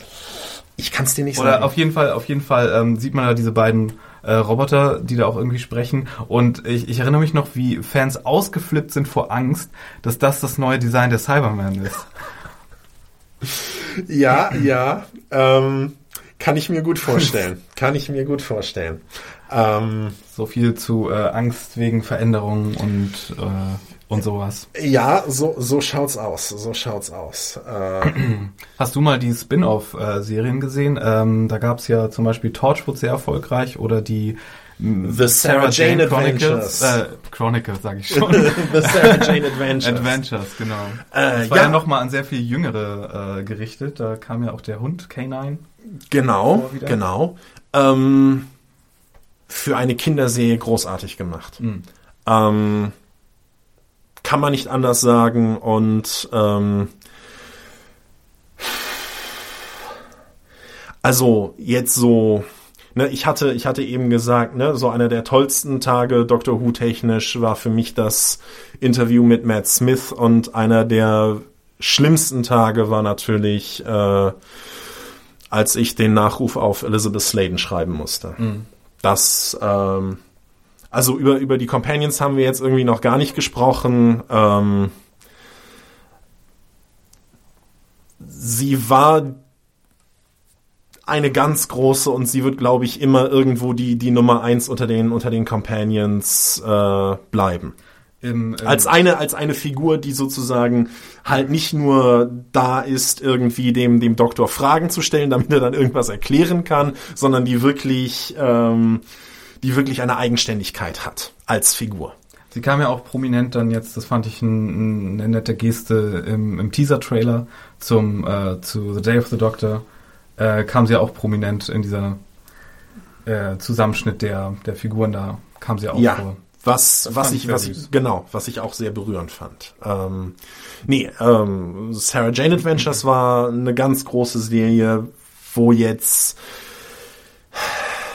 Wizards vs. Aliens, äh, also die Serie von dem gleichen Team, das Sarah Jane Adventures Mhm. gemacht hat, aber jetzt nichts mit Doctor Who zu tun hat, äh, kommt da nicht ran. Bei weitem nicht, bei weitem nicht. Vor allem, weil sie äh, jetzt die neue Serie also die ist noch mal jünger angelegt und ja, das grenzt, also das grenzt dann nicht nur ans Lächerliche zum Teil, sondern das, nee, das ist dann, also Sarah Jane Adventures war eine Serie, die du auch als Erwachsener sehen konntest und ohne dich da irgendwie in deiner Intelligenz als Zuschauer irgendwie beleidigt zu fühlen, sondern ganz im Gegenteil. Es war eine Serie, die zum Teil in manchen Folgen unheimlicher war als Doctor Who. Vielleicht auch gerade, weil es äh, um Kinder geht. Und weil die natürlich sehr viel, äh, ich sage mal, verwundbarer sind als, da auch um ihren als Sohn, oder? ja, ihren angenommenen Sohn. Ah, okay. Also, ja. Ähm, gut, Torchwood ist dann natürlich äh, nochmal ein ganz eigenes Kapitel mit, ähm, John Barrowman. ich wollte sagen, mit starken Qualitätsschwankungen, leider Gottes. Also, Ich habe es auch nur angefangen, weil äh, mir jemand äh, erzählt hat, dass es später, wenn es diese nur noch diese einzelnen Teile waren oder Miracle Day oder so, dass es so unheimlich gut werden soll. Ich weiß nicht, ob es das war oder in der dritten Staffel Children oder so. Earth. Genau, wahrscheinlich das. Ähm, so unheimlich gut werden soll. Aber äh, als ich es anfing, war ich schon in der in der äh, Matt Smith-Ära angekommen bei Doctor Who äh, gucktechnisch und habe dann Torchwood angefangen und das hatte so viel von dem Russell T. Davis Geist noch irgendwie da drin, hatte ich das Gefühl. ja, natürlich, ist, äh, weil das ist, nein, aber das ist äh, jetzt aus meiner Perspektive nichts Schlechtes, sondern Children of Earth ist, das war für mich das beste Stück Fernsehen, das 2009 ausgestrahlt Also ich arbeite ist. noch dran, aber ähm, ich, äh, Ähm. ich bin noch nicht ganz da. Ähm, Ich bin aber auch nicht so verliebt in die Figur äh, von Captain Jack, wie ich sein sollte. Weil äh, ich, ich finde ich finde es schön, dass eine, eine, äh, eine nicht heterosexuelle oder eine, eine pansexuelle oder was auch, wie man die auch nennt. Omnisexuelle. ja, äh, Figur äh, vorkommt, aber dass die dann gleichzeitig ähm, nicht nur allem gegenüber aufgeschlossen ist, sondern auch ähm, hypersexualisiert wird. Äh, ich, ich erinnere nur an, an die äh, eine Folge, diese äh, bei, bei Doctor Who, wo, wo hast du die, den Laser auf einmal her? Ähm, diesen Gag, also, also solche Sachen, die kamen ständig darin vor und äh, oh, das, das war so ein bisschen Augenverdreh, aber ja. Ja, ja. Also ich sag mal so. Auf der letzten FedCon hatte ich ja das Vergnügen, John Barrowman zu erleben, auch im Interview kennenzulernen. Und ähm, ich, ich glaube ja, da hat man, und gerade Russell T. Davis hat dann, glaube ich, angefangen, mehr und mehr auf die Persönlichkeit von John Barrowman hinzuschreiben. Zugegebenermaßen, ja. Ich, ich kenne ihn so ein bisschen von ähm, Nevermind the Buzzcocks, diese Ja. britische ähm, Unterhaltungsquiz-Sendung mit Musik und Prominenten, die dann immer von verschiedenen Leuten moderiert wird. Äh, David Tennant hat die auch mal ein paar Mal moderiert, glaube ich. Ähm, und äh, daher kenne ich de- den auch so. Und ja, da, da könntest du, äh, da könntest du an was dran sein. Lust, Ja. Lustiger Typ, so an und für sich. Äh, der, der aber auch durchaus, also in den dramatischen Momenten, er, er überzeugt. Das ist, ähm, Nee, ich habe auch gar kein Problem mit ihm als Schauspieler oder so, nur mit der Konzeptionalisierung seiner, seiner Figur oder so. Äh, da hatten die, weiß ich nicht. Aber naja, das ja, Torchwood, äh, läuft Torchwood eigentlich noch? Ich weiß das gerade gar nicht. äh, das weiß niemand. Also es, es werden im Augenblick keine neuen Folgen hergestellt. Was halt daran liegt oder primär daran liegt, dass ähm, ja Russell T. Davis durch äh, ja die Erkrankung seines seines Lebenspartners halt jetzt so ein bisschen arbeitsmäßig kürzer treten musste und halt ja, also die die Ansage, die also die letzte Staffel von von Torchwood wäre ja auch eine eine amerikanisch-britische Koproduktion, die letzte Ansage des, des amerikanischen Senderchefs ist gewesen, sobald Russell T. Davis wieder etwas schreibt, dann kann es natürlich auch wieder Torchwood geben. Und es ist also so, nicht so, dass Torchwood irgendwie abgesetzt worden ist. Es ruht halt nur im Augenblick. Und ähm, die, die Hoffnungen der Fans gehen natürlich in die Richtung, ähm, dass man nicht mit den Amerikanern zusammen weitermacht, äh, weil diese vierte Staffel, die dann überwiegend in den USA spielt, ähm, ja, ein ziemliches Desaster gewesen ist, kreativ gesehen. Ähm, sondern dass man halt, äh, ja, nach äh, England zurückkehrt, beziehungsweise nach Wales zurückkehrt und äh, ja, mit der britischen Serie weitermacht. Ich verstehe. Wolltest du noch, du wolltest noch mal zu dem Thema Companions zurück? Zu dem Thema Companions. Ähm, äh, Oder warst du da mit, mit Sarah Jane? ach, da war ich, da war ich da eigentlich, da fertig. war ich, Das ist da dein- war ich. Das ist dein Liebling. Ich, Was ist, was ist, nein, dann, dann äh, kehre ich, kehr ich doch mal die, das Fragespiel um. Äh, du hattest gesagt, du hast keinen äh, Lieblingsdoktor, aber wie sieht es bei den Companions aus? Und wie, wie, wie stehst du zu ihnen? Ganz Äh, ehrlich, ich hätte damals niemals gedacht, dass ich Donna Noble so vermissen werde. Ähm, nachdem, weiß ich nicht, so viele, also gerade jetzt nach der siebten Staffel und ich muss leider sagen, das ist von den seit 2005, glaube ich, meine am wenigsten liebste Staffel gewesen fast, die siebte jetzt. Ähm, was groß, zum Großteil, glaube ich, an der Figur von ähm, Clara? Clara ähm, Oswald, Osmond? Oswin Oswald. Ja, genau. Ähm, liegt. Oder, oder vielmehr, vielmehr an der Dynamik zwischen ihr und dem Doktor. Also, wie die zusammen irgendwie so, immer so keck und immer mit so einer Hand in der Hüfte und der, und dem, dem Kopf so geneigt und so, sind wir nicht witzig, sind wir nicht witty, ach, sind wir niedlich. Irgendwie, das, das, oh, das, das habe ich nur ganz schwer ausgehalten. Ähm, und, und Leute dachten schon, und Leute dachten schon, äh, Amy Pond wäre ein feministisches Desaster gewesen. Äh, nee, aber, aber bei, bei ähm, da hatte ich leider wenig Spaß dran an ihr. Und ähm, Amy Pond und, und Rory fand ich okay, als sie beide in der TARDIS mitgereist sind. Das war sehr viel besser. Ähm, aber, aber nee, äh, wenn ich so zurückdenke an die ganzen Staffeln, die ich durchweg gesehen habe, muss ich sagen, ähm, Donna Noble so ein, also wo, wo es wirklich mal komplett auf einer, äh, auf einer, auf einer platonischen Ebene bleibt, ist mir das dann doch zwischendurch mal lieber gewesen, was ja auch eine Ausnahme war. Es ist ja, es gab jetzt in der neuen Serie keine äh, keine Begleiterin, die nicht irgendwie komplett liebeskrank war, den Doktor auf den Doktor bezogen. Angefangen mit Rose Tyler, Martha, die ich als Figur mochte, aber der, der ja das gleiche Schicksal begegnet ist und und und das fand ich immer so ein bisschen schade. Ich, hätte gerne mal wieder einen, einen ganz anderen Charakter. Also damals hatte er in der äh, Zeit von Peter Davison und so auch mal zeitweise so einen ganzen Kindergarten äh, mit sich oder irgendwelche Leute, die die mal nicht aus Contemporary Earth waren, sondern irgendwie aus einer anderen Zeit oder oder von ganz woanders her und wo Geflogenheiten vielleicht äh, anders sind und, und sowas fände ich mal wieder spannend. Das muss nicht irgendwie der 20-something sexy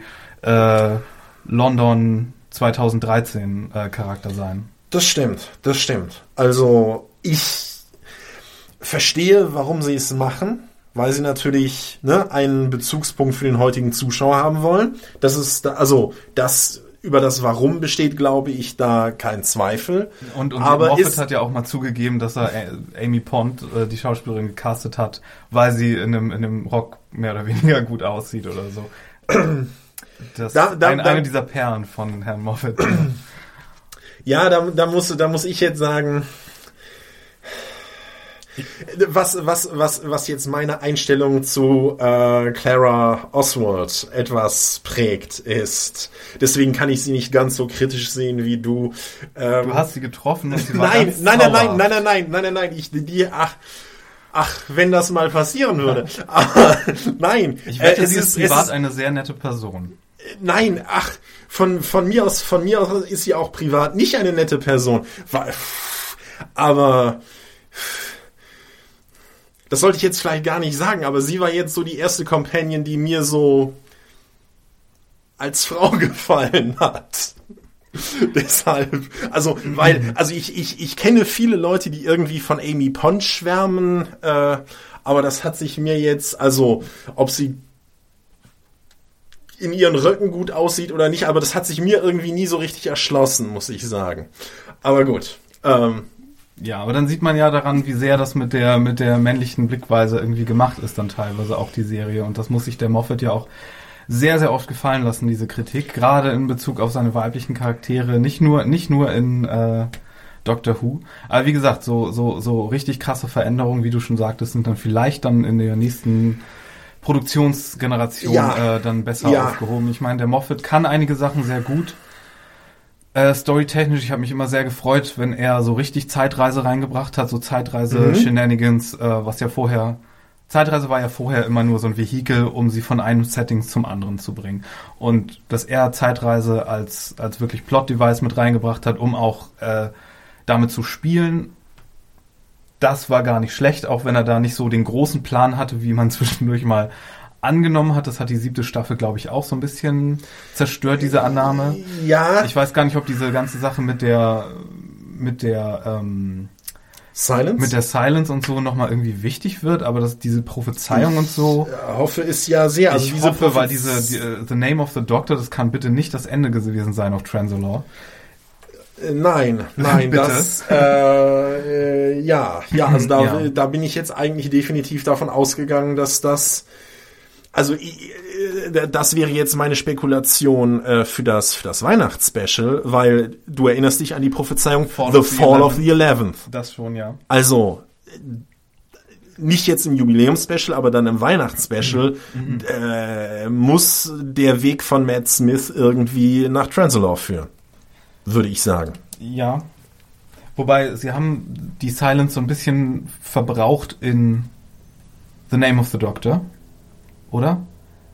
War, kam die da nicht vor? Da kam sie, da kam sie ja gar nicht vor. Ach so, ja. Das, das ist ja die, die Great Intelligence. Nee, ich, ich, die sie, ich, ich verwechsel das gerade, der hatte aber so Henchmen, die so ein bisschen aussahen wie die, glaube ich. Das, das verwechsel ich, glaube Ja, ich. das stimmt, das Gut. stimmt. Das, das war, das ja, war. Schwacher, schwacher Antagonist, ne? Das, ja. das gehört zu den Dingen, die an der siebten Staffel nicht gut waren.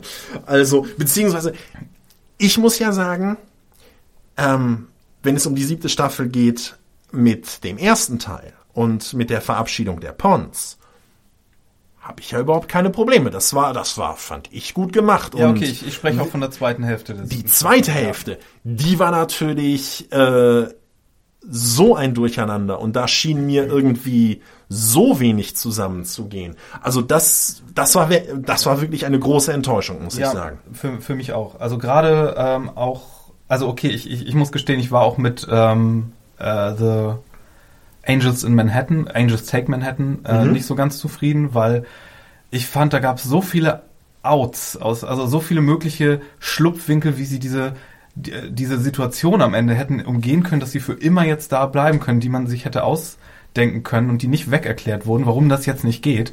Ähm, dass ich da so ein bisschen, okay, jetzt ist es gezwungen traurig, oh, in Ordnung.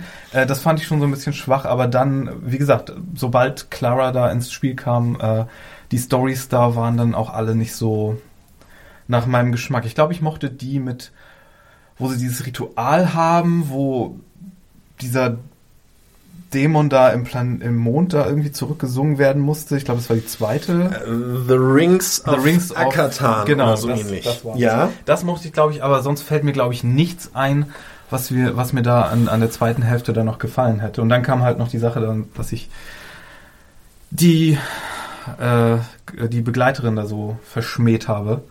Leider. Ähm, Ja, wie gesagt, also bei mir war es gar nicht die Begleiterin, sondern bei mir war es dann eher der Eindruck, dass ähm, die Geschichten oftmals viel zu gehetzt erzählt worden sind, dass einfach, äh, wenn ich wenn ich jetzt mal an die an die TARDIS-Folge denke, Journey to the Center of the TARDIS. Oh, das war verschenkt. Ähm, ja, verschenkt. Kann man, kann man mit einem Wort so sagen, es, das, das hätte so eine grandiose Folge sein können. Ähm, und es ist, also im Prinzip, das, das gilt im Prinzip für ähm, nahezu alle Folgen der, der zweiten Hälfte von, von Staffel 7, dass da immer so viel drin war. Nur es ist irgendwie nie so verknüpft worden, worden dass es ähm, Ja, die dass es wirklich mis- mitreißend Ja, die war. Prämisse war immer gut. Das hat man allein gesehen an, allein der Titel Dinosaurs on a Spaceship war schon das Beste an der Folge Dinosaurs on a Spaceship. So ungefähr. ähm, aber das war ja noch die erste Hälfte. Das war noch in der Das ersten noch in der Hälfte. Das ersten war noch in der Hälfte. ersten Gut. Hälfte. Nee, aber egal ob äh, genau hier äh, Journey to the Center of the TARDIS oder ähm, ja, eine, eine Folge, die, die eigentlich noch ging, war Cold War. Ne? Auf dem, auf dem russischen Atom-U-Boot. Das war, das war, also das, es war keine große Folge, aber es war okay. Das war zumindest okay. Aber es, ne, also es sind, es sind schon schöne Ideen. Es sind schon schöne Ideen und ähm, ja, aber häufig sind diese Ideen nicht so verknüpft, dass es halt wirklich ah, so richtig reinkickt beim Zuschauer. Also nur um es mal zu relativieren, bevor wir jetzt hier Morddrohungen und sonst was bekommen. äh, es macht natürlich immer noch Spaß, das zu sehen und da ist immer noch, da schwingt immer noch von mir eine ganze, ganze Menge Liebe dem Bildschirm entgegen. Ähm, aber im Vergleich zu dem, wie begeistert man vorher war, war die siebte Staffel für mich äh, echt eine Enttäuschung. Und das erste Mal, äh, dass ich auch wirklich äh, danach Angst hatte um die Fortsetzung von Sherlock, weil, weil da ja genauso komplexe Verschwörungstheorien beziehungs, äh, bezüglich der Charaktere und des Cliffhangers äh, der letzten Staffel mittlerweile entstanden sind, wo ich gerade keine große Hoffnung mehr in Herrn Moffat setze, dass das auf irgendeine befriedigende Art und Weise äh, gelöst wird. Aber Ja, aber da würde ich sagen, ähm, da, da äh, warte ich gerade auch mal so ein bisschen ab, wie sich jetzt das Special zum Jubiläum entwickelt. Äh, da bin ich, da hoffe ich, das wird mehr. Ich, also für, für mich ist es ein bisschen so mit Herrn Moffat. So ein bisschen, wie man das früher mit den Star Trek Kinofilmen gesagt hat, mit den geraden und ungeraden Nummern. Also, Staffel 5 fand ich persönlich jetzt nicht so dolle.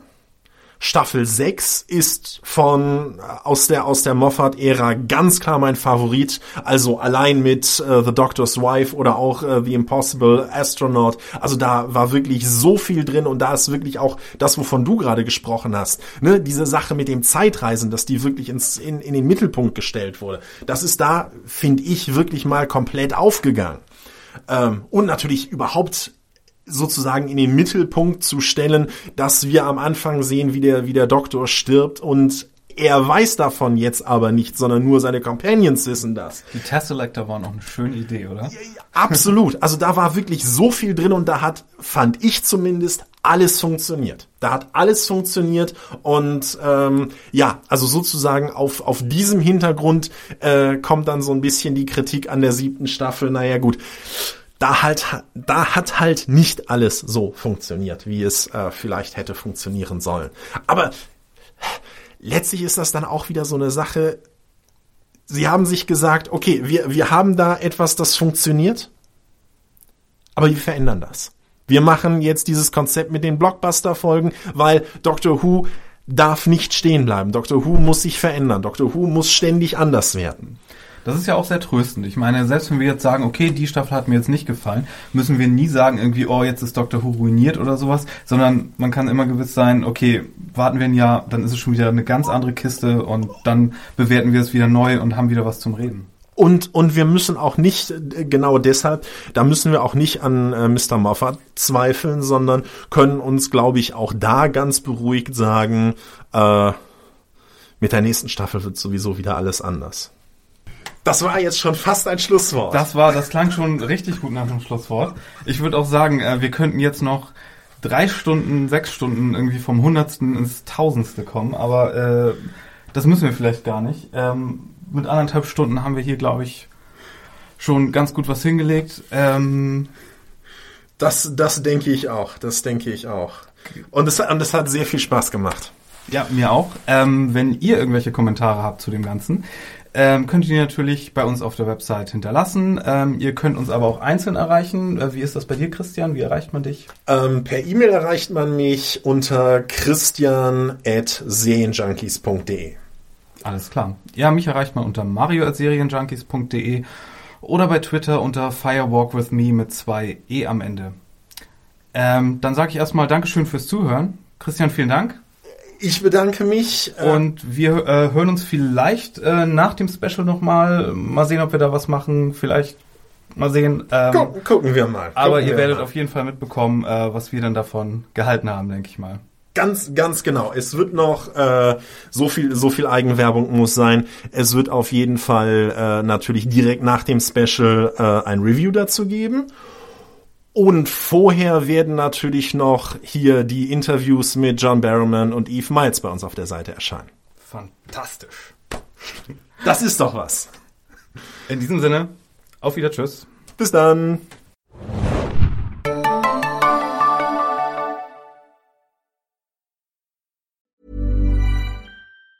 Ever catch yourself eating the same flavorless dinner three days in a row?